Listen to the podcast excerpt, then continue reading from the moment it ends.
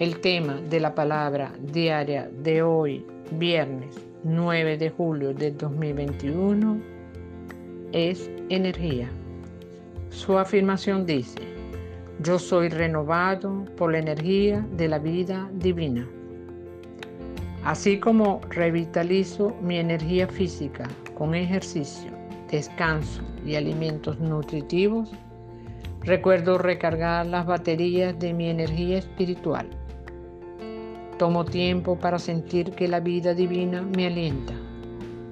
Esa energía de Dios cursa por cada átomo, molécula y célula de mi cuerpo, dándome vida.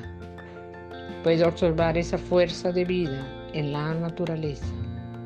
Al volverme receptivo al mundo a mi alrededor, absorbo la esencia de la vida que circula en todas las formas, abundantes y radiantes de belleza natural.